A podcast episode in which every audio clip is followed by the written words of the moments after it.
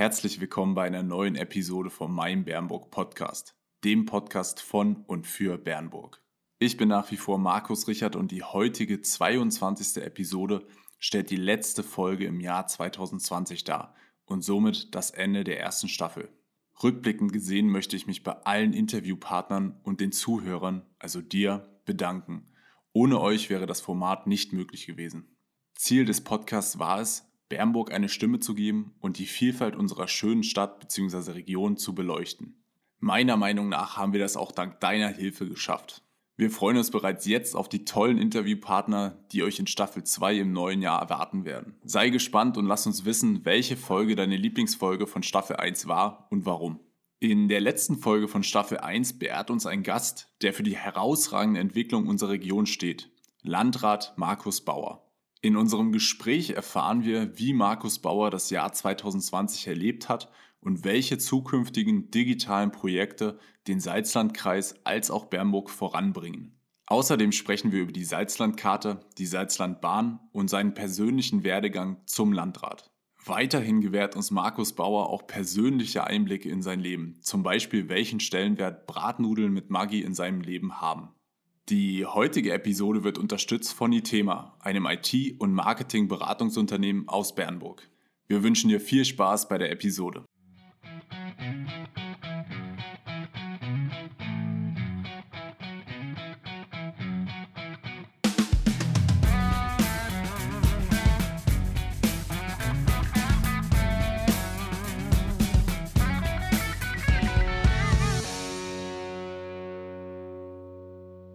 In der heutigen Episode vom Podcast Mein Bernburg haben wir Landrat Markus Bauer zu Gast. Erstmal vielen, vielen Dank, dass Sie sich die Zeit nehmen und äh, hier im Podcast mit vertreten sind. Und äh, Sie stehen ja letztendlich auch für das, wofür wir Bernburg oder Mein Bernburg so ein bisschen ins Leben gerufen haben. Äh, Sie wollen die Region voranbringen, die Attraktivität letztendlich der Region äh, erhöhen und äh, auch so ein bisschen äh, die Digitalisierung letztendlich voranbringen. Und da freue ich mich wirklich ganz besonders, dass Sie äh, hier mit dabei sind. Also erstmal herzlich willkommen. Vielen Dank, ich freue mich auch. Und ich bin gespannt, wie sowas funktioniert, weil trotz aller Digitalisierung ist es auch ein Podcast für mich etwas ganz Neues. Nicht als Betrachter, sondern als derjenige, der dabei ist. Ja, sehr gut. Haben Sie äh, äh, diverse Podcasts, die Sie sich ab und zu mal anhören? Oder das wird wahrscheinlich Ihre Zeit nicht. Ich bin ganz ehrlich, ich habe echt keine Zeit. Und ja. das ärgert mich selber, aber vielleicht starten Sie oder kitzeln bei mir was Neues äh, frei. Ja, hoffentlich. Sehr gut. Ähm, für den Zuhörer, der Sie noch nicht kennt, äh, vielleicht stellen Sie sich einfach mal kurz vor, äh, wer sind Sie, was machen Sie und äh, genau. Vielleicht kennen Sie mich auch noch nicht so genau, aber äh, dann kann ich es ja Ihnen persönlich auch äh, schon mal ein bisschen darlegen. Ja, Markus Bauer, mein Name. Bin in Kalbesaale geboren, in Nienburg groß geworden, wie das so war. Man wird ja irgendwo geboren, im Krankenhaus damals.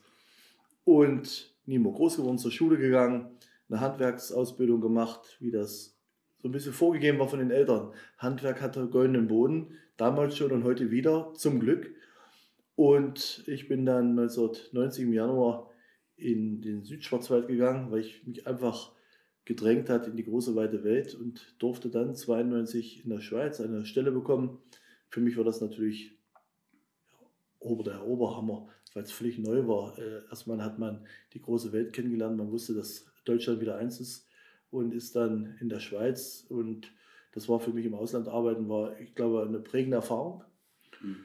Ja, und dann wollte ich natürlich noch ein bisschen was machen, äh, beruflich, mich weiterentwickeln, habe mich dann äh, für zwölf Jahre bei der Bundeswehr verpflichtet, weil die Option natürlich stand, dann studieren zu dürfen. Und das war für mich ein guter Weg, der mich auch geprägt hat. Ich war viel unterwegs, durfte viele Schulungen machen, viele Weiterbildungen, hatte die ersten kleinen Führungsaufgaben, äh, größere Führungsaufgaben, so dass ich dann auch äh, mein Studium im Bereich Wirtschaftsrecht äh, anfangen konnte und ich hatte die Gelegenheit und die Chance 2001 ehrenamtlicher Bürgermeister der Stadt Nienburg zu werden. Das war damals schon eine echt große Herausforderung für mich, weil ich natürlich mit dann 30 Jahren von einer großen Aufgabe stand und äh, mir natürlich meine Heimatstadt auch am Herzen gelegen hat und auch immer noch liegt. Ich denke, das ist ganz klar. Ich wohne ja noch da. Bin mittlerweile dann auch verheiratet, habe drei Kinder und ich sage da manchmal immer ein bisschen keck, was ist die Steigerungsform von drei Kindern? Dann könnte man sagen vier oder fünf, ist auch schön, aber ich sage immer drei Mädchen. Was einfach äh, nett ist und ich bin äh, da auch stolz drauf und das ist schon äh, schön. Ja.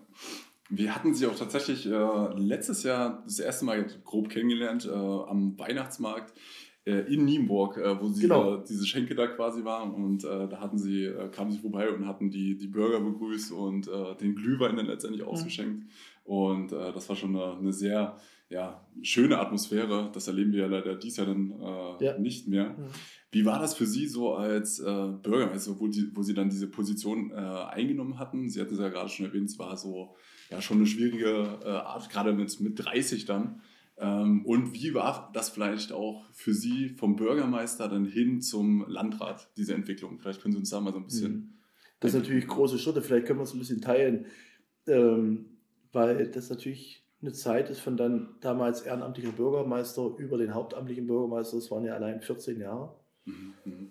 Und die Situation, wie habe ich es erlebt als damals junger Bürgermeister, das war, wie ich es 2014 dann als Landrat erleben durfte, natürlich eine Ehrfurcht vor dem Amt. Zum einen ist man natürlich stolz und froh und glücklich, dass man gewählt wurde, weil äh, man natürlich auch die Hoffnung hat, wenn man für etwas antritt, dass man auch die Zustimmung bekommt. Aber auf der anderen Seite muss einem auch bewusst sein, und das wird es mir immer wieder tagtäglich eigentlich bei den Herausforderungen, dass man hier jetzt als Landrat 200, fast 200.000 Einwohner vertritt und als Bürgermeister je nach Größe der Stadt äh, die Stadt dann vertritt. Und äh, Sie sehen es ja hier in unserer Kreisstadt Bernburg, die Herausforderungen, die tagtäglich sind, ob es der äh, Verkehr ist, äh, unabhängig der Zuständigkeiten. Ich, Sie kennen das ja oft in der Politik, dass man diskutiert, wer ist denn zuständig und äh, dann weiß keiner so richtig wer. Und ich glaube, das ist unsere Aufgabe auch uns Bürgern, ich sage extra uns, weil ich bin genauso Bürger wie jeder andere, dass wir die äh, Erwartung haben, dass wir es erklärt bekommen.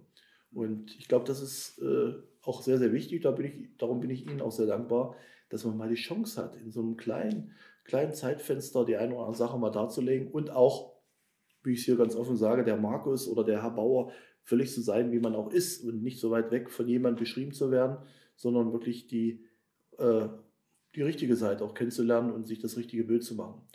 Ja, und was das Amt betrifft, ja, das ist ganz einfach tagtäglich eine Herausforderung. Und äh, das funktioniert natürlich auch nur mit den Kolleginnen und Kollegen, die man hat, weil man ist nur als Team gut. Und das ist das, was ich oder was mich immer geprägt hat, ob es damals auf dem Weg in den Schwarzwald war, als ja, 19-Jähriger, der am Monatsende manchmal nicht wusste, äh, reicht's Geld jetzt wirklich noch? Und da gibt es eine Geschichte, die ich immer sehr, sehr gerne erzähle. Äh, das Leibgericht meiner Kinder heute sind Bratnudeln mit Maggi. Und das war eigentlich damals mein Essen, wenn am Monatsende, ja, ich meine Eltern waren nicht da, meine Eltern haben 800 Kilometer weit weg gewohnt, die Großmutter auch. Und dann waren manchmal Nudeln da. Und die habe ich mir dann gekocht und gebraten und mit Maggi angereichert. Und wenn ich meine Kinder manchmal frage, ob ich was Schönes kochen sollte, sagen sie, oh Papa, machst du mal wieder Bratnudeln. Und ich glaube, das ist dann auch etwas, äh, was mich dann äh, freut, weil man dann doch so ein paar kleine äh, Sachen bei den Kindern mit reingeht. Oder ich mache auch sehr, sehr gerne selber mal Spätzle und die machen wir dann mit Käse an und Zwiebeln angeröstet. Das ist so typisch, das habe ich dann halt so mitgebracht. Ja, und das sind halt die Punkte, warum ich dann auch mich äh, nach meiner Bürgermeisterwahl auch versucht habe, mehr mit einzubringen. Auch in das Thema äh, den alljährlichen Glühweinbecher äh, unter dem Weihnachtsbaum. Das ist so etwas, was ich mit einem guten Freund, dem Herrn Ronny Bayer, mache der lange beim DRK war und ich auch dadurch äh, eine enge Verbundenheit zum Deutschen Roten Kreuz hier in Bernburg und im Landkreis mittlerweile auch habe, äh, dass wir gesagt haben, wir wollen etwas machen. Und ein Punkt von vielen, vielen weiteren, wir haben viele Charity-Sachen schon veranstaltet, äh, ist, dass wir alljährlich den Glühwein dort ausschenken. Mhm. Wir hatten äh, tatsächlich der Herr Ronny Bayer, der besagte, der hat uns auch tatsächlich da eingeladen, weil Schön. er kam nämlich äh, damals auf uns auch zu und wir durften, äh, wir kamen in den Genuss, dass wir die Webseite für ihn machen durften, mhm. Ähm, als wir waren. Und da hat er dann gesagt, komm, äh, jetzt kurz vor Weihnachten, kommt mal mit vorbei, ich lade euch ein. Gibt und lecker Glühwein. Richtig, richtig. Und er war wirklich lecker. Aber äh, ich finde es interessant, weil äh, da findet sich sicher auch jeder Auszubildende oder Studierende äh, wieder, was Sie gerade gesagt hatten mit den Bratnudeln und äh, mit Maggi. Weil mir ging es nämlich genauso. Bei mir du bekommst schon Hunger. Ja, ja. Leider haben wir keine Nudeln hier. Aber mir ging es auch so. Ich habe äh, bei uns war es dann immer Reis. Äh, wir haben dann so eine Reispfanne dann rausgemacht. Und das werde ich sicher dann auch irgendwann mal weitergeben. Aber wenn ich da kurz einschreiten darf, ich glaube, das gehört einfach dazu, dass man sich auch immer mal wieder besinnt und auf die Sachen, die man vielleicht früher als normal gesehen hat, irgendwann dann mal wieder zu reflektieren und zu sagen, Mensch, äh, so wie es heute war, war es gar nicht. Und trotzdem war es auch nicht schlimm. Und auf der anderen Seite ist es äh, ja so, dass wir uns gerade in einer Situation befinden, die sich vor zwölf Monaten überhaupt keiner vorgestellt hat, als wir damals den Glühwein getrunken haben in Nienburg, äh, dass man gesagt hat, ein Jahr später haben wir die Situation, dass wir keine Weihnachtsmärkte haben. Mhm. Weihnachten wahrscheinlich in Familien, ich will nicht von Trennung sprechen, aber dass die eine oder andere Normalität gar nicht so ge, ge, genutzt werden kann oder gelebt werden kann, wie man es eigentlich kennt. Aber auf der anderen Seite muss man eigentlich äh, auch das Thema Demut hier nochmal strapazieren, weil wir einfach aufeinander achten müssen. Und das ist ja eigentlich die Weihnachtszeit, in der wir uns befinden, Adventszeit, dass man sagt, wir äh, schätzen uns einfach ein bisschen wert und äh, erinnern daran, was eigentlich das Zusammenleben bedeutet. Und das war eigentlich auch der Kick damals, wo wir gesagt haben, warum machen wir das? Und es kommen mittlerweile Menschen dann zu dem Glühwein. Leider in diesem Jahr nicht. Vielleicht machen wir es virtuell, ich weiß es noch nicht.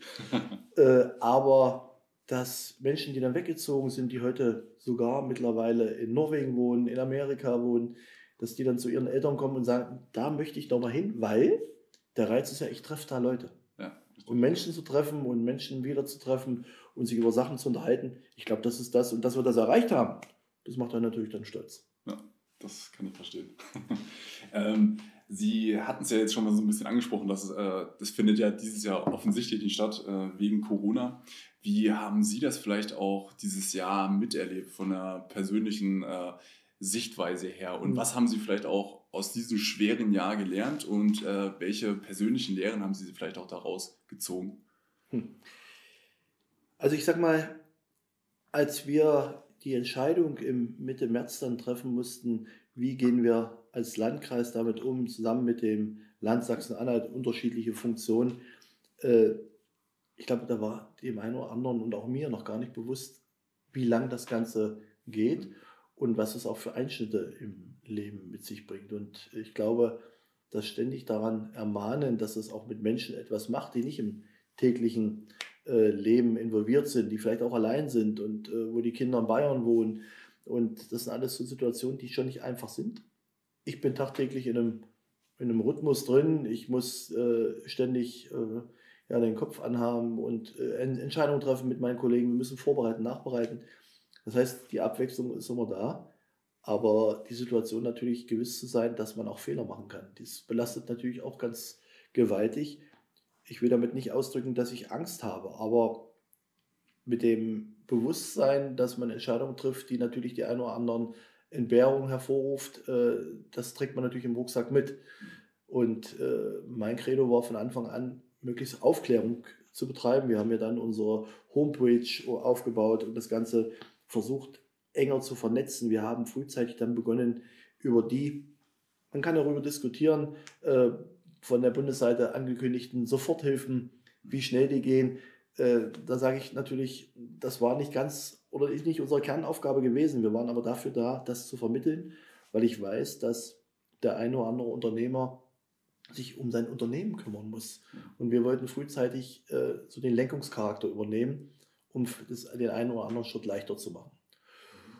Und äh, das hat natürlich aber auch dazu geführt, dass man äh, in engere Kommunikation mit den Städten nochmal eintreten muss. Ich bin ein Verfechter, vielleicht äh, schlägt das Bürgermeisterherz immer noch so doll, aber ich bin ein enger Verfechter der engen Zusammenarbeit mit den Städten und Gemeinden, weil ich weiß, wie es ist, wenn man zu spät Informationen bekommt. Hm. Und da war es einfach wichtig, dass wir uns äh, updaten, möglichst eine äh, Grundlage haben, wonach wir entscheiden. Das Thema Schulen steht im Vordergrund, Pflegeheime stand im Vordergrund und steht jetzt auch wieder. Das heißt, wir haben mit allen Personengruppen zu tun. Wir haben äh, mit Unternehmen, wir haben mit Studenten zu tun, wir haben mit Kindergärten, Kindergruppen zu tun. Und äh, ich habe bisher erlebt, dass mir persönlich auch viel, viel Verständnis entgegengebracht wurde. Äh, aber ich habe auch einmal schon erlebt, dass man äh, die ein oder anderen äh, Rufe ernten musste, wo ich dann äh, schon ein bisschen erschrocken war, dass man das so auf die Persönlichkeit dann abtut und äh, wo ich sage, das ist vielleicht auch für mich ein Zeichen, doch äh, noch äh, konkreter in der Öffentlichkeit zu gehen, noch mehr äh, dafür zu kämpfen, dass viele Sachen eigentlich dar darauf äh, zurückzuführen sind, dass wir darauf achten müssen, dass die Krankheit sich nicht weiter verbreitet. Ich glaube, wir können nicht jemanden gesund machen als Landrat, aber wir können eine gute Kommunikation mit den Medizinern äh, pflegen. Wir haben eine gute Zusammenarbeit mit unseren Kliniken hier in der Region. Aber die Gefahr liegt ja daran, dass jemand, der gar nicht weiß, dass er Träger ist, das Ganze überträgt und auf einmal äh, eine Personengruppe krank ist, die gar nicht weiß, woher es kommt. Und das liegt einfach daran, wie geht man miteinander um. Mhm. Genau. Ähm, es gab ja trotz der ganzen Negativbeispiele und trotz dessen, dass jeder sich halt mit diesem Thema beschäftigen musste und äh, auch die, die Konsequenzen, mit den Konsequenzen leben musste, gab es ja trotzdem auch positive ähm, Beispiele in der Region, im Salzlandkreis, in Bernburg. Ähm, es gab viele ähm, Beteiligungen von der Bevölkerung, sage ich mal, von den Bürgern, die halt gesagt haben, komm, wir überlegen uns irgendwas, wir sind kreativ mhm. und versuchen halt genau. halt die Wirtschaft, äh, Wirtschaft, ein bisschen anzukurbeln. Wie haben Sie das erlebt und äh, was war so für Sie vielleicht auch so ein positives Beispiel, was in dem Jahr passiert ist? Also wissen Sie, wenn ich jetzt ein positives Beispiel hervorgreife, äh, dann würde ich wahrscheinlich den einen oder anderen äh, zu nahe treten. Aber äh, ich habe ja mal vor drei Jahren zum Neujahrsempfang ein Banner auf, dem, auf der Bühne abgerollt. Da stand dann drauf Salzlandkreis auf dem Weg zu einer Smart Region. Mhm. mhm. Ich sage mal, wir wollen ja nicht alles verenglischen. Ich bin auch kein Fan davon, aber der Fachbegriff ist halt nun mal so. Und am Ende heißt es ja nur pfiffige Region. Mhm. Und am Ende ist das, was dort praktiziert wurde in diesem Jahr, auch das, was ich eigentlich möchte. Eine pfiffige Region. Wir haben Menschen mit Kreativität, wir haben Menschen mit Erfahrung, wir haben Menschen mit äh, internationaler Kompetenz und, und, und. Und das heraus äh, äh, und das ruhig mal zu zeigen und dann einfach auch äh, über die Medien zu publizieren. Ich glaube, das ist das, was wir brauchen, mhm. dass wir als Region uns auf den Weg machen. Und das waren die Beispiele, die ich dann, auf die ich dann gleich nochmal zurückkomme, dass wir sagen, wir sind als Wirtschaftsstandort, Wohnstandort, aber auch Wissenschaftsstandort mit den drei Ws, die ich dann immer strapaziere, eine Region, die es wert ist, äh, dass man hier als junge Familie etwas aufbaut, hier bleibt, zurückkommt. Äh, ich mag mich erinnern, Sie sind ja auch zurückgekommen oder hierher gekommen. Und das ist das beste Beispiel für mich, dass wir auf dem Weg zu einer pfiffigen Region, zur Smart Region eigentlich sind. Und wenn ich da an Trompeti denke, den kennen Sie ja auch, im Pflegeheim aufgetreten, an das äh, Jugendblasorchester in Stassfurt, die in Pflegeheime gegangen sind. Auch wenn es die eine oder andere Komplikation ordnungsrechtlich äh, damals gegeben hat, keiner wusste so richtig, darf man das, was darf man. Aber ich glaube, oft ist auch die Frage, was sagt auch das Herz. Und es gibt gewisse Rahmenbedingungen, die man einfach auch weiß. Und äh, das sind so Sachen, ich glaube, das waren gute Ideen. Oder den äh, Lieferservice für den einen oder anderen, der keine Verwandtschaft hier in der Region hat. Oder äh, äh die eine oder andere Unterstützung mit einer Fahrt zum Doktor. Ja, das sind so viele, viele kleine Punkte, haben, glaube ich, das gemacht, was man im Sommer auch gespürt hat, dass die Menschen einfach gelächzt haben nach dem, was man äh, was man vermisst hat. Zusammenkommen, miteinander reden, das eine oder andere Getränk zu trinken. Ich möchte jetzt gar nicht darauf eingehen, was für eins. Aber ich glaube, das ist ja auch dann am Ende egal. Es äh, kommt für mich am Ende drauf, das Berufsfühlen spielt ja eine Rolle. Mhm, genau. Ähm, wir haben das auch äh, sehr positiv gesehen, äh, dass es wirklich so viele äh, Beteiligungen letztendlich gab. Also wir sind ja dann auch letztes Jahr zurückgekommen, wie Sie schon richtig gesagt hatten oder sich richtig erinnern. Ja, ich habe mich informiert auch ein bisschen, ja. Das tut ja auch gut. Das ist sehr gut. Und wir waren auch erstmal überrascht, wo wir dann wieder zurückkamen, weil wir waren jetzt 2011 sind wir, haben wir dann mit Studieren angefangen und dann waren wir fast neun Jahre nicht in Bernburg sind wir zurückgekommen und äh, dann haben wir hier unsere Firma gegründet, sind Schön. halt wieder mit den ganzen Unternehmen in Kontakt gekommen und jetzt auch über den Podcast. Bin ich schon sehr positiv gestimmt, äh, wie sich Bernburg in den nächsten Jahren entwickeln wird, weil, oder auch der Salzlandkreis äh, entwickeln wird. Weil alle Firmen, die bei uns bisher im Podcast waren, haben alle so das gleiche Mindset und die gleiche Einstellung Schön. und sagen, komm, wir wollen was machen, wir wollen die Region voranbringen, wir wollen auch die Digitalisierung nutzen, wo sie ja auch dafür stehen letztendlich. Und äh, was Sie ja gerade auch angesprochen haben mit Smart Region. Und da würde ich vielleicht auch mal äh, ein bisschen auf Ihren äh, Standpunkt halt zu sprechen kommen mit diesem Smart Region. Äh, da geht es ja jetzt vor allen Dingen halt um Digitalisierung bei dem Thema. Vielleicht äh, erklären Sie vielleicht kurz den Zuhörer oder Zuschauer, was Sie unter Digitalisierung verstehen und warum auch die Thematik äh, für Sie so wichtig ist letztendlich. Mhm. Also ich möchte natürlich gleich am Anfang das Thema Digitalisierung mal hinstellen. Ich bin absolut kein IT-Spezialist. Ich glaube, ich weiß das noch aus der Schule, die Programmiersprache mit 0 und 1 und dann hört es schon auf. Aber ich glaube, dass wir als Menschen wissen, dass es ein Werkzeug gibt in technischer Funktion, hier Digitalisierung, was es zu nutzen gilt. Und äh, natürlich gibt es Google, es gibt das Internet, man kann ein bisschen rumsurfen. Das ist das eine. Das macht vielleicht auch Spaß und hat einen Nährwert für das, was man, wenn man seine Reise plant, eine Gastronomie sucht in einer unbekannten Stadt und und und. Aber es bringt natürlich auch etwas, das man äh, Vernetzung äh, äh, benennen kann. Weil ich sage ganz einfach, wir können dieses Werkzeug auch im Rahmen der Digitalisierung dann nutzen, um vielleicht die anderen, ein oder anderen Effekte äh, zu bringen. Zum mhm. Beispiel, wenn wir über lange Verkehrswege sprechen. Äh, in der Corona-Zeit jetzt hat es gezeigt, dass wir auch trotz äh, der, den Einschränkungen und der Kontakte oder äh, keine Meetings zu machen, über, ein, über eine äh, Telearbeit, über Videoconferencing trotzdem zusammenfindet. Und wenn Sie alleine bei 15 Kolleginnen und Kollegen in, einem, in einer Region mit Bürgermeistern und Bürgermeistern äh, reden und eine Sitzung von zwei Stunden rechnen und die Fahrzeit rechnen würden, dann äh, ist da die Effektivität in der Zeit, die dem Bürgermeister oder einem Vertreter äh, zur Verfügung steht, die einfach effektiv weitergenutzt werden kann mhm. für was anderes, wobei es das nicht ersetzt. Und wenn wir über die Nutzung unserer Straßen äh, nachdenken, beanspruchen, wir sind froh, wenn wir nicht im Stau stehen. Ich hatte ja eben das Glück, im Stau gestanden zu haben, bevor ich hierher gekommen bin. Das hat mich ganz schön äh, unter Druck gesetzt. Aber jetzt fühle ich mich wieder wohl, davon abgesehen. Und auf der anderen Seite sprechen wir ja von Umweltschutz. Was können wir dafür aktiv tun? Und da geht es gar nicht da, darum, immer zu gucken, wo kann ich nur einsparen, weil bei mir geht es darum, auch effektiver die Prozesse zu gestalten. Und da äh, bin ich ein Fan davon, in das eigene Ressort zu gucken, mal selber zu schauen, was können wir machen. Und da gibt es die ein oder anderen Sachen. Aber das Ursächliche an aller Digitalisierung ist der Breitbandausbau. Mhm. Und wir haben vor zehn Jahren schon gehört, dass man darüber gesprochen hat, äh, E-Learning und über Telearbeit und was auch immer. Aber wenn man über die Autobahn fahren will und über schnelle Autos spricht, braucht man eine Autobahn erstmal. Und das ist unsere Datenautobahn, der Breitbandausbau. Mhm. Weil das eine von dem anderen zu tun ist blöd. Und äh, wir haben uns entschieden, wir als, ich als Landrat, aber auch die Kreisverwaltung mit dem Kreistag, dass wir mit den Städten und Gemeinden gemeinsam den Breitbandausbau 2015 anpacken wollen. Und wir haben damals äh, ca. 15 Millionen Fördermittel eingeworben, sodass wir äh, ca. 33 Millionen Euro über drei Unternehmen hier im Salzlandkreis investiert haben. Und das ist, mhm. glaube ich, eine immense Summe, die so als, ich habe das immer benannt, als eines der größten Förderprogramme der letzten Jahre und Investitionen in einem Paket in den Salzlandkreis. Wobei man dann auch offen und ehrlich sagen muss, es wird auch noch Lücken geben.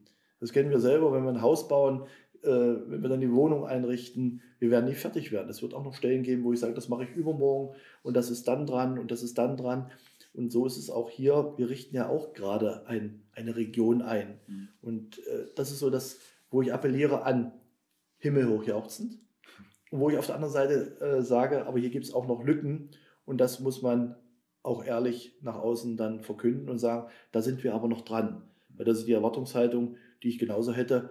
Was ist dort? Es ist schön, aber ich muss auch erklären, was ist da und warum ist es noch nicht und was machen wir denn da. Mhm.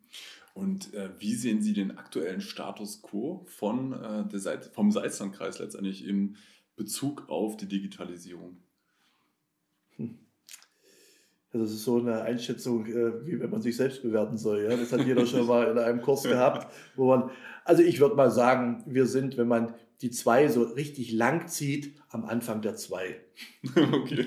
um dann einfach da, äh, um das nicht äh, zu sehr zu strapazieren. Aber ich glaube, wir haben in den letzten Jahren äh, mit den vielen Fachleuten unserer IT im Landkreis, Abtierabteilung hat sehr viel gemacht, die Bürgermeisterinnen und Bürgermeister waren sehr aktiv und haben das auch genutzt, weil Wissen Sie, jeder Politiker, und ich bin ja zu einem Teil auch Politiker und zum anderen Teil Hauptverwaltungsbeamter, der zuständig ist für über 800 Mitarbeiter, Mitarbeiterinnen und Mitarbeiter. Auf der anderen Seite Politiker haben viel äh, auf ihrem Wahlflyer stehen Wirtschaftsförderung. Ja? Mhm. Das ist richtig. Aber ich habe mich auf den Standpunkt schon immer gestellt, die Wirtschaft braucht Menschen. Das heißt, wenn Menschen äh, in den Wirtschaftsunternehmen gebraucht werden, dann müssen Menschen auch in der Region wohnen, weil lange Anfahrtswege sind, glaube ich, nicht das Ziel einer, einer, eines Unternehmens, aber auch nicht der Mitarbeiter. Äh, und auf der anderen Seite, wenn die Mitarbeiter nicht zur Verfügung stehen, dann ist, äh, dann ist für das Unternehmen die Expansion natürlich auch äh, schwierig. Und dann stehen wir vor der Situation, was macht denn ein Unternehmen? Es geht dahin, wo die Menschen sind. Und wir wollen es aber andersrum. Wir wollen, dass die Unternehmen, die hier sind, das hat auch etwas mit Wertschätzung zu tun.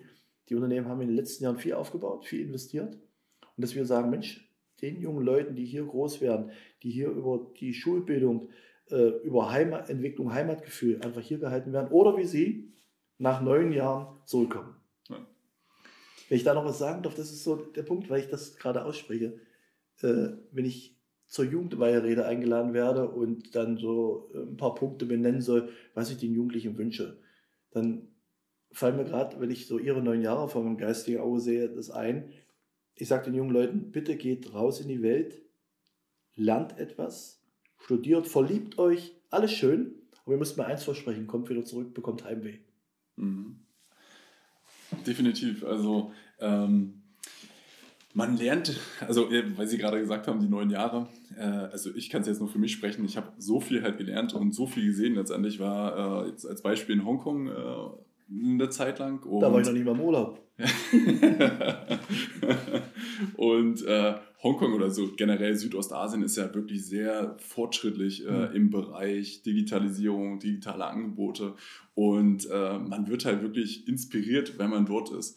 Und äh, in Hongkong gibt es zum Beispiel eine Karte, die heißt Octopus-Karte, also Octopus-Karte. Mhm. Mit dieser Karte kann man alles machen in der Stadt. Man braucht kein Bargeld. Man kann äh, in der Metro, den, also die, die mhm. S-Bahn sozusagen, äh, bedienen. Man kann äh, im Supermarkt bezahlen. Man äh, kann online äh, Sachen kaufen. Und dann bin ich zurückgekommen und hatte so gedacht, ja, eigentlich, das wäre doch auch super interessant für Deutschland. Und dann habe ich dann äh, gesehen, wie hat sich dann Bernburg so ein bisschen entwickelt und äh, dann bin ich dann darauf aufmerksam geworden, dass sie die, diese Salzhandkarte äh, ins Leben gerufen haben und äh, an dieser Salzhandkarte arbeiten. Und dann dachte ich mir so, wow, okay, also in, in Deutschland kommt das jetzt auch an und mhm. Äh, man, das, was man halt dann letztendlich dort gesehen hat, äh, finde ich wirklich gut, dass sie sich für sowas halt einsetzen. Vielleicht können Sie da mal so ein bisschen drauf eingehen, was die Salzlandkarte ist, was man damit mhm. auch machen kann. Und äh, weil ich hatte es nämlich gesehen, dass sie das auf Instagram äh, letzte Woche oder sowas äh, da in einem, in einem Laden waren und mit der Salzlandkarte letztendlich dann hantiert hatten. Vielleicht können Sie da unseren Zuhörer, Zuschauern mal ein bisschen was dazu erzählen. Ja, das ist natürlich ein mega komplexes Thema, aber am Ende auch ganz einfach. Die Salzlandkarte ist momentan noch eine Karte, weil wir auch da gesagt haben von Anfang an, wir möchten nicht nur über eine Karte reden und über Medien- und digitalisierungsaffine Menschen, sondern wir wollen alle Generationen mitnehmen. Und ich glaube, eine Karte äh, hat jeder im Portemonnaie, ob es die EC-Karte ist, eine Kreditkarte oder eine Bonuskarte. Und das ist eigentlich der erste Step, dass wir sagen, die Karte soll ein Anker werden für die Region. Mhm. Weil wenn wir feststellen, wie viele Menschen aufgrund, dass sie den einen oder anderen Einzelhandel, den einen oder anderen Laden in der Region nicht kennen, ins Internet gehen und im Internet bestellen, dann stellen wir fest, wie viele Millionen Euro unseren, unseren Landkreis und unsere Region verlassen. Das heißt, wir schmälern dadurch die Kaufkraft, wir schmälern dadurch natürlich den Umsatz im Einzelhandel regional Und wir müssen uns dann am Ende auch vorhalten lassen, warum das eine oder andere Geschäft dann nicht überleben kann, weil das Geld in Amerika und in England und wo auch immer ausgegeben wird. Ich benenne jetzt extra nicht mal die, äh, die, die Namen, weil mir einfach äh, sage, die Salzlandkarte ist jetzt äh, an erster Stelle. Und wir möchten eigentlich, dass diese Karte genutzt wird von vielen, vielen Unternehmen, aber auch von vielen Einzelhändlern, weil das der erste Step ist, dass wir die Möglichkeit bieten, über Stellen, die wir euch nachher nochmal benennen, äh, den steuerfrei, äh, die Steuerbetrag, den man als Arbeitgeber einem, äh, einem Arbeitnehmer zahlen kann, von 44 Euro, das brutto gleich netto ist, um diese Möglichkeit auf die Karte zu laden. Und wenn viele Einzelhändler in der Region mitmachen, dann geht dieses Geld, was vorher als Punkt-Punkt-Gutschein ausgegeben wurde, äh, hier in die Region. Und wenn Sie rechnen, ein Unternehmen mit 200 Mitarbeitern, davon haben wir viele in der Region, dann sind wir sehr, sehr schnell bei Millionenbeiträgen, die auf einmal in der Geschäfts- und Ladenstraße Bernburg, in Stassfurt, in Schönebeck und Aschersleben landen oder in Ege, Nienburg, Kalbe, Könnern, wo man einfach sagt, das Geld bleibt hier und äh, wird hier investiert. Weil am Ende ist ja auch die Frage, wie geht es weiter? Und wir sprechen ja oft über Vereinsleben und Unterstützung. Und ich glaube, dann beginnt die Kette auch wieder neu mhm. äh, oder das, das Rad sich neu zu drehen in dem Sinne, dass man sagt, dieses Geld kommt dann auch am Sponsoring wieder ein bisschen zu, zugute.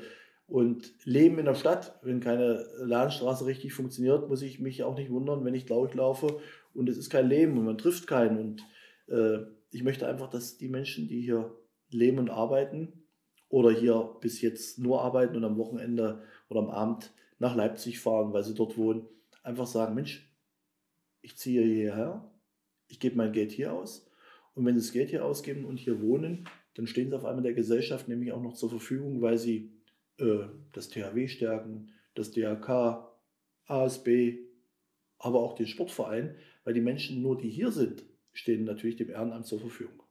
Mhm. Also wir haben äh, die finanzielle äh, Gewinnseite und wir haben die menschliche Komponente. Und das sind, denke, denke ich, Dinge, die man einfach auch mal auf den Tisch packen muss und da lohnt sich zu investieren. Und das Thema Salzlandkart soll eigentlich noch viel, viel mehr äh, bieten in Zukunft, dass wir äh, das so weit ausbauen wollen, um Zugangsberechtigung für öffentliche Einrichtungen zu ermöglichen. So, das haben Sie ja in Hongkong kennengelernt. Da ich noch nicht in Hongkong war, konnte ich es leider noch nicht äh, probieren, wie es aktiv dann so funktioniert. Aber unser Gedanke ist ganz einfach, dass wir das äh, mehr vernetzen wollen, um dann vielleicht die Karte, die nachher gar keine Karte mehr ist, sondern sich in einer Uhr befindet oder in einem Telefon. Ich sage mal, Kinder vergessen den Schülerfahrausweis, aber sie vergessen nie das Handy. Ja, und das ist natürlich nicht schön, dass das so ist und ich will das auch nicht gut reden, aber manchmal muss man auch die Ehrlichkeit des Lebens äh, äh, äh, dulden oder anerkennen, so ist es nun manchmal.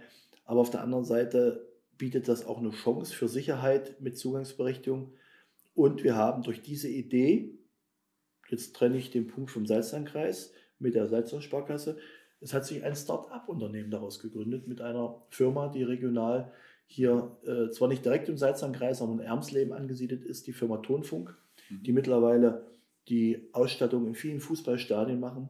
Die haben äh, diese Firma, dieses Start-up mit der Salzland-Sparkasse gegründet, sodass auch das Thema Innovation bei uns förmlich zu Hause ist. Und viele denken, ach, der Salzlandkreis, naja, aber ich glaube, mit der, mit der Kultur über die Hochschule Anhalt, über äh, mittlerweile über das äh, IPK in Gattersleben, aber auch unser Flughafen in Kochstedt, der ja mittlerweile nationales Drohnenerprobungszentrum wird, also Innovation pur. Äh, da zeigen wir schon, was wir alles haben. Wir müssen uns nur trauen. Ich glaube, das ist manchmal das Problem, einfach zu sagen und das besinnen, was wir haben. Das stimmt. Ähm, das haben wir auch so ein bisschen so wahrgenommen, dass die Region so viel letztendlich zu bieten hat und äh, aber irgendwie wird das, kommt das nicht nach außen hin oder wird das nach außen hin nicht klar. Und äh, das war auch so ein bisschen der Grund, warum wir Main Bernburg dann ins Leben gerufen haben, weil wir einfach die Leute zeigen wollen, wie schön die Region ist oder wie schön die Stadt ist und was die Stadt alles zu bieten hat. Mhm. Und ähm, mein Bernburg besteht ja nicht nur aus dem Podcast und unserem Instagram, sondern da wird ja nächstes Jahr auch eine App kommen von uns, äh, die wir dann schreiben und wo wir ähm, im März bedingt dann natürlich nach den Corona-Bedingungen, ähm, wo man dann halt auch sehen kann, was gibt es denn für Freizeitaktivitäten hier, was gibt es denn für Events in Bernburg, was findet denn halt hier statt. Und äh, da ist natürlich auch mittelfristig dann das Ziel, dass man über solche Angebote die Stadt verschönert, äh, die Digitalisierung äh, ja, verbessert und vor allen Dingen halt auch die äh, lokalen Anbieter halt unterstützt. Genau. Weil, wie Sie schon gesagt haben, äh, mit der äh, Fahrkarte vom Bus, das vergessen ein Kinder mal, aber das Handy haben sie dabei und die Erwartung, letztendlich jeder wächst halt mittlerweile mit einem Handy auf. Und wenn man da halt den Kindern dann zeigt oder den Jugendlichen, äh, guck mal hier, Bernburg ist attraktiv und Bernburg hat wirklich gute Anbieter, wo man halt auch hingehen kann, in Schönwald gehen kann, da hingehen kann, dort hingehen kann. Äh, ich glaube, das, das kommt ja so ein bisschen in der Region, äh, fällt ja noch ein bisschen so flach, dass das halt noch nicht so wirklich genutzt wird. Und das finde ich mega, mega spannend, dass sie das dann auch mit der, mit der Salzlandkarte dann äh, so verbinden und so äh, vorantreiben. Äh, die zahlt ja auch so ein bisschen auf diese Zukunftsstrategie Salzlandkreis 2 2030 ein. Vielleicht können Sie uns da mal so ein bisschen erzählen, was, die, was das Ziel ist und worum es da geht. Ah ja, ich werde ganz schön gelöchert heute. Das ist aber gut so.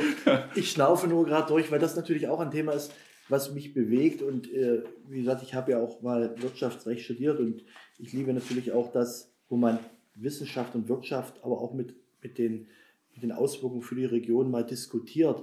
Und äh, in der Politik hat man ja die Aufgabe als Kreistag, als Stadtrat, aber auch in der Landespolitik und Bundespolitik einen Wirtschaftsplan, einen Haushaltsplan in der äh, Politik zu machen. Und das ist immer von einem Jahr auf das nächste planen, strukturieren und denken. Und dann gibt es natürlich übergeordnete Behörden, die dann sagen, ja, ihr könnt nur das Geld ausgeben, was ihr habt. Und äh, die ein oder anderen Sachen werden bewertet, ja, das traut man nicht zu, das klappt nicht. Und ähm, ich merke natürlich, dass viele Entscheidungen aus übergeordneter Ebene oft geprägt sind von den Erfahrungen der 90er Jahre und äh, dass da viele Sachen vielleicht anders geplant worden und sich so eingetreten sind, mag sein. Möchte ich überhaupt nicht schlecht reden oder auch nicht äh, positiv unterstreichen. Es geht mir einfach, einfach nur um die Wahrnehmung und dass dann viele Sachen in Frage gestellt werden. Aber ich bin ein Fan, dass wir einfach mal sagen äh, müssen, nicht, dass einer zu uns kommt und sagt, wie wollen wir leben, sondern wir sagen, wie wollen wir leben und wie wollen wir unsere Region gestalten. Ich brauche keinen aus Berlin oder aus Magdeburg, der mir sagt, wie unsere Region werden soll, weil ich glaube, das müssen die Menschen machen. Wir als Vertreter in der Politik, wir müssen auf die Menschen hören, wir müssen einfach abwägen, was ist wichtig, aber was ist auch effektiv. Das spielt auch eine Rolle. Das Geld kann man nur einmal ausgeben. Und dafür kann man sich natürlich gut auch ein bisschen in Richtung Wirtschaft mal anlehnen. Es gibt äh, Situationen, die gab es zum Beispiel 1990, wenn wir an die Autoindustrie denken. Die Ingenieure, die damals in Zwickau und wo auch immer gearbeitet haben, das waren kluge Köpfe. Ja, und äh, wenn man aber keine Strategie entwickelt hätte, damals 1989, 90, wie kann der Autobau oder die Autoindustrie in zehn Jahren aussehen, dann hätten auch die klugen Köpfe keine Weiterentwicklung gehabt, weil der Trabant und der Wartburg war aufgrund des Designs vielleicht äh, nicht mehr das Design, was man wollte. Das heißt, man muss sich auch auf die Bedürfnisse einstellen. Und die Bedürfnisse, wenn ich mich reinschaue, wenn ich äh, Sie vielleicht mal strapazieren darf, glaube, die Bedürfnisse sind oft unterschiedlich, aber haben im Kern doch eine Art oder Frage von Lebensqualität. Und diesmal mhm. rauszufiltern, da gehört Mobilität dazu, da gehört natürlich heute mittlerweile Breitband aus, äh, dazu, da gehört aber auch dazu, äh, wie werden die Kinder in der Region groß, wie stelle ich mir Bildung in Zukunft vor. Und ich glaube, das sind so Themen, die muss man einfach auch mal niederschreiben, damit man als Politik sich auch mal reflektieren kann. Mhm. Mal sagen kann, das habe ich damals gewollt, für diese Themen wollten wir uns noch einsetzen, haben wir schon was da, äh, daran getan oder müssen wir noch ein bisschen mehr Gas geben? Weil am Ende ist es doch so, man muss sich auch mal selber monitoren und sagen, ist das der Punkt? Ich weiß, das ist auch etwas, äh, wo, was nicht jeder unbedingt gerne macht, aber mal einen Aufgabenkatalog zu beschreiben und zu sagen, dafür stehe ich, dafür bin ich, äh, das tut eine Region gut. Und wenn wir Fördermittel einwerben, dann kann ich ja nicht nur sagen, in Berlin oder in Brüssel, wo auch immer, wir wollen Geld. Dann wird immer die Frage kommen, für welches Projekt, für welche Idee. Und darum bin ich ein Fan davon, das andersrum zu beschreiben. Wir wollen nicht nur Geld, wir wollen äh, unsere Ideen umsetzen um dann am Ende Unterstützung in Fördergeldern oder im guten Netzwerk und was auch immer zu bekommen. Mhm. Ja. Da könnte ich Ihnen jetzt einen großen Katalog aufmachen, weil dieses Strategiepapier 2030, was auch demnächst äh, mal auch online sein wird, okay. der Kreistag hat es ja jetzt beschlossen und das ist ja auch kein, kein Manifest, das ist ja etwas, was sich hoffentlich jedes Jahr neu weiterentwickelt, mhm. vielleicht auch mal Punkte sagt, das haben wir falsch gesehen, das gehört auch zur, zur Reflektierung dazu, dass man sagt, nee, das ist ein Punkt, der ist so nicht umsetzbar. Mhm. Wir müssen noch daran arbeiten. Und äh, ich glaube, das macht jedes Unternehmen, sich zu korrigieren und mal im, äh, ja, bei den Aktionären mal vorzustellen oder was auch immer. Und wir machen es halt im Kreistag und wir machen es auch gegenüber der Bevölkerung. Mhm. Finde ich ein sehr spannendes Thema, weil ähm, oder was, was ich mir da vielleicht so ein bisschen wünsche, so jetzt auch als aus Unternehmersicht äh, gesehen, der so gerade so äh, in die digitale oder Digitalisierung halt vorantreiben möchte, ähm, dass halt auch vor allen Dingen äh, in Kommunikation getreten wird mit den Unternehmen dann letztendlich. Mhm. Das, also das fände ich halt extrem spannend, wenn man halt äh, diese Vision hat und sagt, okay, wir machen eine Zukunftsstrategie, wollen die Digitalisierung äh, voranbringen, ähm, dann finde ich es halt auch spannend, was die dann auch gesagt haben. Man hat halt wirklich so viele innovative Leute hier und Fachkräfte hier, die dann auch vielleicht zurückgekommen sind oder die sich halt ja. Äh, gebildet haben, Startups, auch aus diesen, äh, ja, Wissenschaftsstandort, wie Sie es dann mhm. nennen, äh, Bernburg Hochschule Anhalt, ja. da gibt es ja genug Leute, die äh, auch zum Beispiel Online-Marketing halt machen und genau. äh, gibt es ja den Master äh, dort.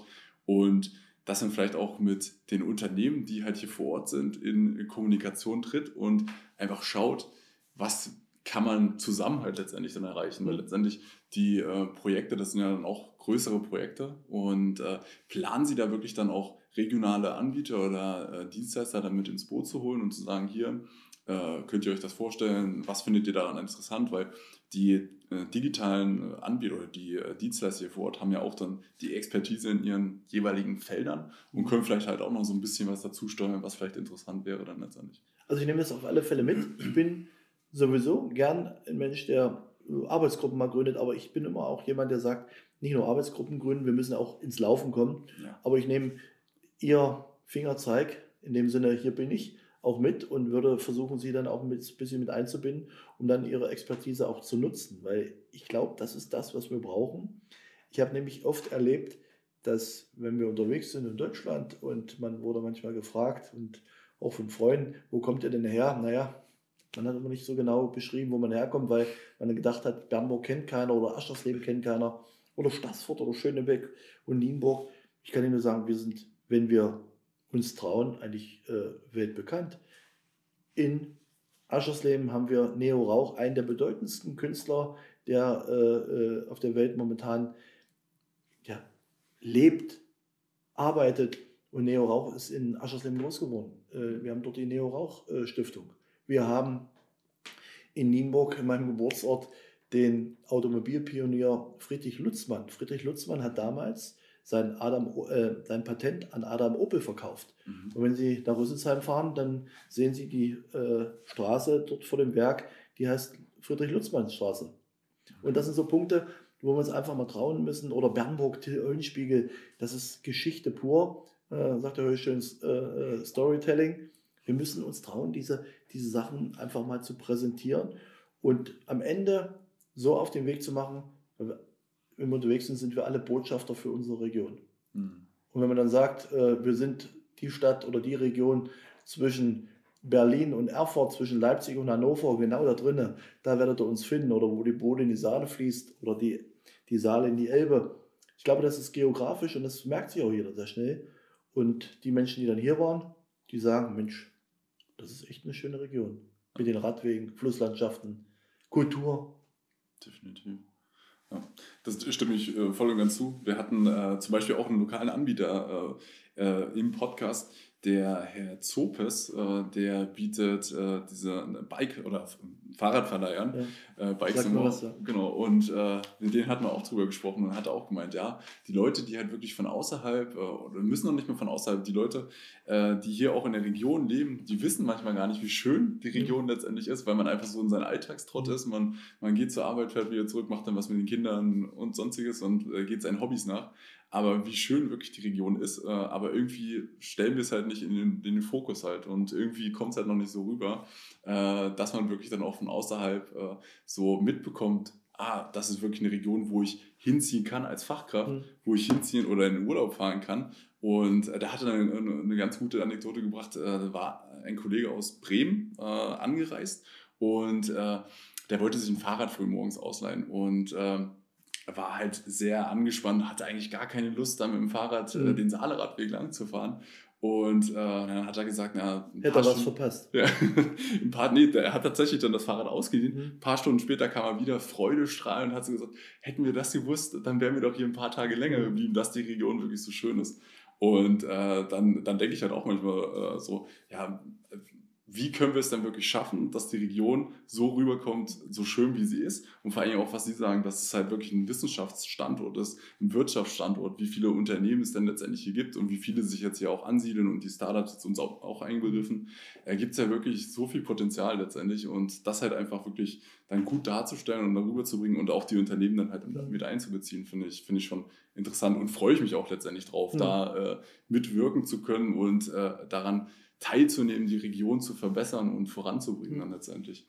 Ähm, Sie hatten es ja auch angesprochen, äh, in der Mitte von, von Magdeburg und äh, Halle dann zum Beispiel. Ich hatte jetzt, äh, ich glaube, vor ein paar Tagen gesehen, dass Sie äh, die Salzlandbahn, äh, das Projekt Salzlandbahn dann ins Leben gerufen haben. Vielleicht können Sie uns da kurz noch was mhm. dazu sagen. Ähm, ja, das ist ja auch sehr interessant. Sie die, merken ja so ein bisschen an meinem, äh, an meinem Schmunzeln.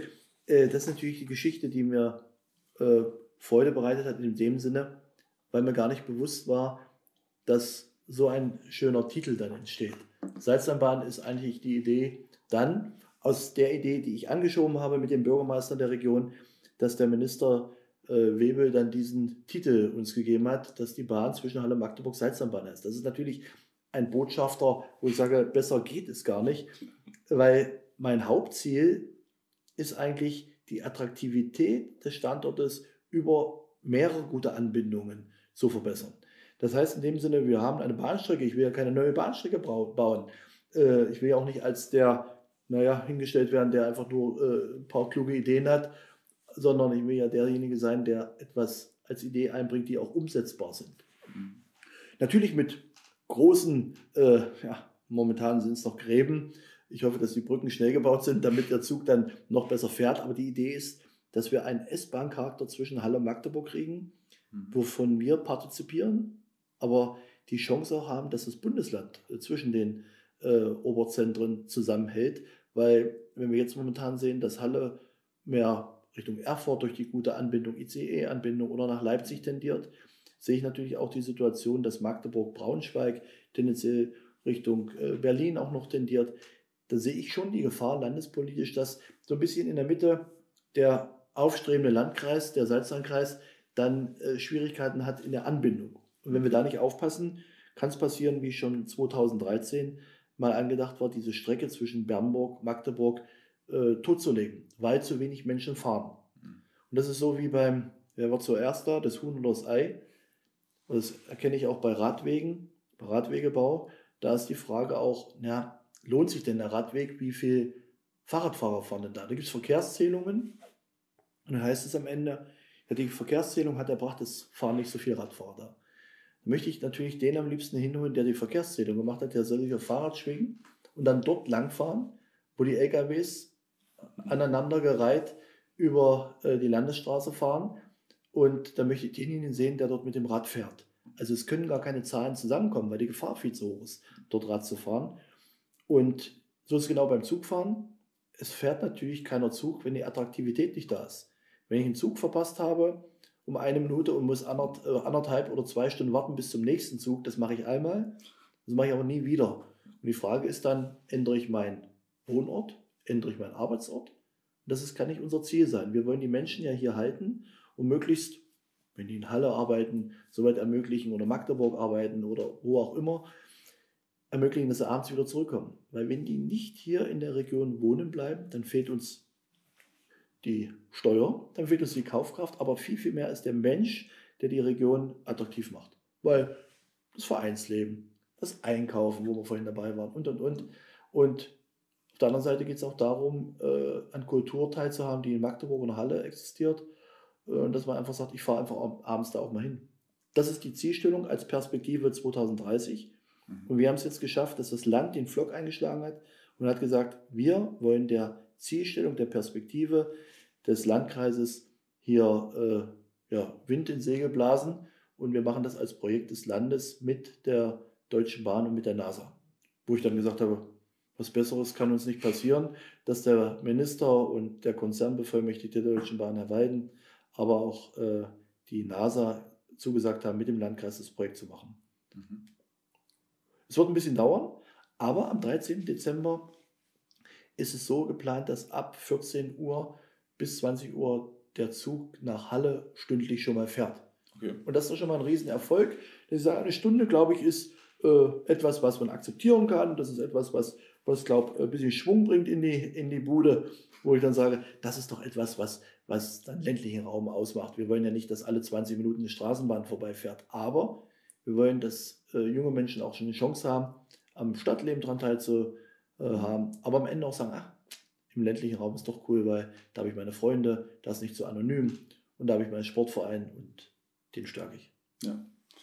Das stimmt, das hat äh, die Probleme hatten wir früher auch des Öfteren mal. Äh, wenn man dann mal, wie Sie schon gesagt haben, die Bahn verpasst, dass man dann in der Kälte irgendwie erstmal anderthalb Stunden, zwei Stunden auf die nächste genau. Bahn warten muss. Also äh, das wäre natürlich super, wenn das so umgesetzt wird ja. und wenn das dann früh, möglich dann kommt. Also es gibt jetzt auch einen Flyer dazu. Mhm. Es ist auf der Seite der NASA des Landes, bei uns auf der Seite es sind nicht nur Lippenbekenntnisse, es ist auch schon etwas geschrieben, etwas gedrucktes. Und das ist ja auch etwas, was ich von Politik auch fordere, dass man etwas nachlesen kann, nachgreifen kann und dass man das auch messen kann. Äh, es sollen ja auch keine Versprechungen sein. Es wird sicher die ein oder anderen Punkte geben. Aber wenn wir an der Landesinitiative mit dem Landkreis jetzt festhalten und sagen, das ist unser Ziel, dann kann ich ja gegenüber jungen Menschen, die sagen, ich möchte mir hier ein Haus bauen, wo kann ich denn am besten mein Haus bauen? Wo lohnt es sich denn? Wo ist denn mein Geld werthaltig, was ich investiere, auch eine Perspektive geben im Sinne, hier an der Bahnstrecke, hier entlang äh, der Flusslandschaft kannst du ein Haus bauen, das wird auch in 10, 20 Jahren noch werthaltig sein, weil ich glaube, das ist eine Frage, was mache ich mit meinem Geld und wo. Ja. Erlauben Sie mir noch einen kurzen Themenblock anzusprechen. Bitte? Äh, ich könnte, also ich hätte so viele Themen, ich könnte, wir könnten ja einen Podcast heute drei, vier Stunden machen. Vielleicht mache ich mal einen mit Ihnen, weil, dann ja. ich, weil ich fühle ja. mich auch wohl, es macht Spaß und äh, das ist ja auch das, was ich glaube, was dann äh, die Region auch zusammenbringt. Im Prinzip sind ja. Sie ja auch Botschafter. Vielen Dank auch dafür. Ja, sehr gerne. nee, und das finde ich ja auch äh, mega interessant, weil Sie das gerade sagen. Äh, in den Austausch wirklich über den Podcast, da bin ich auch wirklich sehr, sehr, sehr dankbar dafür, dass die äh, Menschen hier auch so offen aufgeschlossen sind. Wir haben jetzt noch äh, weitere 16 Zusagen oder sowas für äh, weitere Episoden äh, von Unternehmer, Künstler und ich finde das extrem spannend, einfach mit den Leuten, die hier vor Ort sind, in äh, Kontakt zu kommen, sich auszutauschen und das ist da kommen manchmal so viele äh, kreative Ideen mhm. bei rum. Genau. Finde ich, find ich super. Also auch nochmal Danke an alle, die bisher zugesagt haben und die an dem Podcast teilgenommen haben. Also vielen, vielen Dank. Ich werde noch für werben und nur, dass wir es nachher auch noch schaffen. Ja, ja. Wir, wir, tun unser Bestes. genau, also ein letzter Themenblock bitte äh, noch. Ähm, und äh, dann äh, stehle ich auch Ihre Zeit nicht weiter. Ähm, Alles gut. Und, zwar geht es um den mobilen Marktplatz 4.0. Äh, das finde ich noch sehr, sehr interessant. Und was ja auch einen sehr großen Einfluss dann letztendlich auf die Region haben wird, weil, wie Sie schon gesagt haben, mehrere Studien belegen ja letztendlich auch, dass der Standortfaktor oder dass Fachkräfte mittlerweile sich diesen Standort aussuchen, wo halt digitale An Angebote äh, gibt und wo die Attraktivität letztendlich auch gegeben ist. Und ich finde, mit den ganzen Themen, die Sie halt äh, planen und die Sie vorhaben mit der Zukunftsstrategie, wird die äh, Digitalisierung vorangetrieben, es wird ein Digitalisierungsstandort werden und ähm, die Attraktivität wird deutlich erhöht.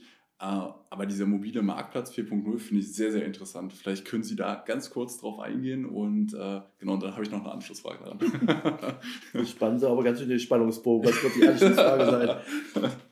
Also vielleicht ganz kurz dazu, erlauben Sie mir auch ein bisschen so einen kleinen Kick. äh, wir sagen Digitalisierungsstandort. Das ist natürlich schön, dass ich mit diesem, dass ich, dass Sie das so als Fremdbild auch sehen. Mhm. Ich sage immer Silicon Valley ist auch nicht äh, entstanden, so wie es heute ist. Es war mal ein Standort in der Wüste. Ja. Und warum hat man das gemacht? Weil man Innovation wollte, Studenten wollte man nicht unbedingt in einer großen Stadt haben, dass sie nicht abgelenkt werden. Ja. So so meine, meine Lesart die, dieser Entwicklung. Und dann gab es Studenten, die dort äh, innovativ waren, weil sie wahrscheinlich Zeit hatten und äh, Start-ups gründen wollten. Und heute ist es ein Standort, der mehr als boomt. Ja.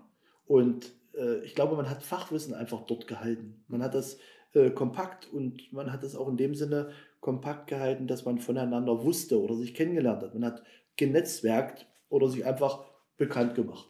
Früher ist das in der Gartensparte passiert, äh, im Sportverein. Heute haben wir eine Region im Salzlandkreis mit 1500 Quadratkilometern. Das heißt, wenn wir von Aschersleben schauen bis Richtung Plötzki, fast, äh, fast Fleming, sage ich immer, dann werden Sie schon so ein bisschen die Sandböen dort feststellen. Mhm. Und in Richtung Aschersleben haben wir ja, kurz vor dem Harz, da fangen dann die Berge an und hier haben wir die Flusslandschaften, dass man sagt, man kann das gar nicht alles sofort erfassen. Aber wie schaffen wir es, dass die Menschen voneinander wissen? Und da hilft uns die Digitalisierung natürlich auch. Und die Geschäfte, die früher in meiner Stadt waren, die kannte ich alle, weil ich zehnmal vorbeigelaufen bin. Das schaffe ich aber natürlich in solcher Region nicht. Aber wie schaffe ich es, förmlich auf den Küchentisch zu kommen, äh, dass der Bürger hier in Könnern weiß, was es in Bernburg überhaupt für Läden gibt, muss er gar nicht nach äh, Amerika in das Internet, auf die Internetplattform gehen, sondern kann auf die Plattform des Salzlandkreises gehen, der mobile Marktplatz Salzlandkreis und sagt, äh, welche Geschäfte gibt es denn, lohnt sich vielleicht doch hierher zu fahren. Und das ist ein Faktor, äh, wo wir einfach wollen, dass wir das möglichst auf eine Plattform heben, dass man sich einander besser kennenlernt. Mhm. Weil Stellen Sie sich vor, Sie brauchen ein, zwei Schrauben und wissen gar nicht, dass der äh, Eisenbahnhändler um der Ecke noch existiert. Weil Sie es vielleicht nie brauchten, nie kennengelernt haben oder Sie sind gerade hergezogen und haben noch gar keine Orts Ortskenntnis. Diese können Sie sich dann holen über gute Kontakte, Netzwerk und dann können Sie auch darüber berichten. Und dann wächst das Ganze natürlich. Und das ist die Chance, die ich mir darüber verspreche. Und dann noch ein bisschen Hand aufs Herz, dass man sagt, Region stabilisieren ist auch eine Aufgabe von mir, also von jedem Einzelnen jeden Fall. Ähm, mit diesem mobilen Marktplatz, äh, meine Frage dazu, ähm, würde mich, weil wir gucken ja nicht nur, das ist natürlich unsere Hauptzielgruppe, sage ich jetzt mal, äh, nach jüngere Leute und die jüngeren Generationen, aber was wir natürlich auch nicht vergessen dürfen, äh, sind die älteren Mitbürger. Genau. Und da würde ich, würde ich einfach gerne noch die Anschlussfrage stellen, wie sich dann auch das Leben vielleicht auch für diese älteren Mitbürger verändern wird und äh, was für einen Einfluss dieser mobile Marktplatz vielleicht auch auf diese älteren Mitbürger mhm. haben wird. Vielleicht nochmal ganz am Anfang der Aussage habe ich gesagt, dass ich auch ein bekennender äh, Mensch bin, der für Digitalisierung eigentlich gar keine Ahnung hat. Also sprich von der, von der Digitalisierung, von dem aktiven äh, Programmieren. Aber in den Bedürfnissen stellen wir natürlich fest, dass der ländliche Raum ähm, in den letzten Jahren leider ausgedünnt ist, weil viele junge Leute weggegangen sind und leider nicht zurückgekommen sind. Aber dass wir feststellen, dass auch der eine oder andere Laden auf dem Dorf nicht mehr existiert. Das heißt, äh, die ältere Generation hat natürlich dann auch Angst, was passiert denn, wer wird mich mal verpflegen, wie sieht das aus mit Telemedizin, das sind alles so Fragen, die ja gar nicht äh, damit zu tun haben, dass jemand an den Computer operiert werden soll, sondern wie geht es darum, wie bekomme ich meine Medizin, muss ich denn in die Stadt fahren, äh, muss ich mehr Busse fahren lassen? Oder gibt es vielleicht Möglichkeiten, die heißen, kommt die Medizin über den digitalen Bestellweg, über welche Wege auch immer dann später mal zum, zum Bürger in, den, in die ländliche Region. Wir sind gerade dabei, mit der Hochschule Anhalt äh, ein Projekt zu machen. Professor Holz, hier derjenige, der das federführend leitet, wo wir sagen, wir wollen das natürlich auch mal testen. Was brauchen die Menschen in der Region? Was, was braucht jemand, um länger in seinem persönlichen Umfeld zu wohnen? Das sind soziale Kontakte, das ist aber auch die Sicherheit unter dem Punkt Sicherheit. Und wie bekomme ich natürlich das eine oder andere Produkt? Und ich glaube, da eröffnen sich auch neue Märkte, dass der ein oder andere Einzelhandel sagt, er macht doch vielleicht einen regionalen Lieferservice wieder auf. Aber ich glaube, das funktioniert nur, wenn man sich einander kennt. Und äh, da ist dann auch die Frage, wie gehen wir dann auf die Menschen zu? Digitalisierung in dem Sinne ist auch nicht das Allheilmittel. Es kommt immer auf den Menschen an. Und es sind immer die Menschen, die die Region attraktiv machen. Aber wir müssen Angebote schaffen. Und das ist das, was wir einfach brauchen. Weil das Schlimmste ist, glaube ich, für jemanden, der nicht weiß, äh, was macht man dann in zwei, drei, vier Jahren und immer dann sagt, ach, dann kann ich nicht lange hier in meinem Raum wohnen, ich muss irgendwo in die Stadt. Ja, natürlich wollen wir die Städte stärken, wir wollen aber die Region stärken. Ich bin ein Fan davon, alles gemeinschaftlich zu betrachten, den ganz kleinen Ort, ja, die kleinen Städte, aber auch das Mittelzentrum. Ja. Okay. Genau, also vielen, vielen Dank. Ich hoffe, ich habe Sie nicht erschlagen. Nein, alles, alles super. also wie gesagt, wir haben noch, äh, oder ich habe noch tausende Themen, die ich äh, gerne also besprechen würde. Ähm, aber äh, für den Podcast können wir jetzt ja natürlich nicht drei Stunden machen, deswegen würde ich es erstmal dabei belassen. ich muss auf jeden Fall sagen, vielen, vielen Dank, dass, dass Sie hier waren. Und äh, ich bin auch froh, dass sie letztendlich diese Themen äh, angehen wollen und dass sie auch diese Vision haben, die Digitalisierung voranzubringen, die ganze, die ganze Region letztendlich abzuholen, die Attraktivität zu erhöhen, äh, weil genau dafür stehen wir auch und genau das wollen wir halt auch mit meinem Bärmburg dann letztendlich machen. Und da bin ich wirklich froh, dass, äh, dass wir dann einen Landrat haben, der sowas voranbringen möchte. Vielen Dank. Also äh, vielen Dank auch dafür, dass Sie sich dafür wirklich dann einsetzen zum Ende des Podcasts fragen. Jetzt kommt die Frage. nee, nee, das ist alles. ähm, zum Ende des Podcasts fragen wir immer unseren äh, Interviewpartner nach äh, Leseempfehlungen. Ähm, haben Sie irgendein Buch, was Sie vielleicht mal vor 10 Jahren, 20 Jahren gelesen haben, was Sie so interessant fanden, was Sie unseren Zuhörer, Zuschauer mitgeben möchten? Puh, das ist schwierig. Ich habe jetzt in letzter Zeit, ich lese eigentlich mehr äh, momentan wirklich äh, ja, Fachzeitschriften, Fachbroschüren, Fach Artikel, äh, da bin ich jetzt so ein bisschen über, über, überfragt. Das äh, muss ich mir jetzt einfach mal lassen. Was ich gerne machen würde, mhm. das könnte ich Ihnen sagen. Ich würde gerne meiner, meinem Hobby wieder nachgehen. So mal, ich bin früher sehr, sehr gern gelaufen. Ich bin gerne Marathon gelaufen, habe auch mal, so war der Titel, ich sage das jetzt nicht, weil ich selber sage, den härtesten Marathon der Welt mitgemacht in Marokko 2003. Das waren 230 Kilometer durch die Wüste. Äh, sind schon verrückte Sachen. Aber einer meiner Sprüche, der mich begleitet hat, war immer, ohne Begeisterung ist nie was Großes entstanden. Ja. Und das ist eigentlich das, was mich immer prägt. Und ich äh, hoffe, ich konnte ein bisschen begeistern. Ja. Und ich würde mich freuen, wenn Sie weiterhin dann äh, gut und richtig und offen berichten über unsere Region und äh, die Botschaft nach außen tragen ja. auf dem Weg zum. Ja, richtig. Vielen, vielen Dank. Wollen Sie noch irgendwas zum Abschied, äh, zum Abschluss den Zuhörern mitgeben, auf den Weg geben? Ich kann uns äh, allen dann natürlich nur in der Region eine schöne Adventszeit wünschen. Ihnen eine schöne Adventszeit, eine beruhsame Adventszeit, natürlich ausgerichtet mit einer Perspektive, dass wir durch die schwierige Krise, durch die Pandemie auch kommen mhm. und dass wir natürlich das äh, verinnerlichen, was wir auch zur Weihnachtszeit eigentlich äh, machen wollen. Die Menschlichkeit, das Miteinander leben. Und das ist, glaube ich, das, was ich mir wünsche. Und einen gesunden Start im Jahr 2021. Vielen Dank. Das, das wünschen das, wir Ihnen auch. Was mir wirklich am Herzen liegt. Das wünschen wir Ihnen auch. Vielen, vielen Dank. Bleiben Sie gesund. Bleiben Sie auch gesund. Und das war es leider für die heutige Episode und die erste Staffel in 2020. Wir bedanken uns bei dir fürs Zuhören und hoffen, du konntest einiges mitnehmen. Wie ich schon im Podcast erwähnt hatte, hätte die heutige Episode auch drei Stunden oder vier Stunden gehen können und mir wären die Fragen nicht ausgegangen. Welche Frage hättest du Landrat Markus Bauer gestellt, wenn du die Chance gehabt hättest? Lass es uns in den Kommentaren wissen. Da heute der 23.12.2020 ist, wünsche ich dir, den Zuhörer, ein besinnliches Weihnachtsfest und einen guten und gesunden Rutsch ins neue Jahr. Genieß die Tage inmitten der Familie und nutz die Zeit auch ein bisschen, um runterzukommen und das schwierige Jahr 2020 zu verarbeiten. Wir wünschen dir und deiner Familie nur das Beste und hoffen, dich dann auch im Jahr 2021 wiederzusehen oder wiederzuhören. Bis nächstes Jahr. Dein Team von Main Bernburg.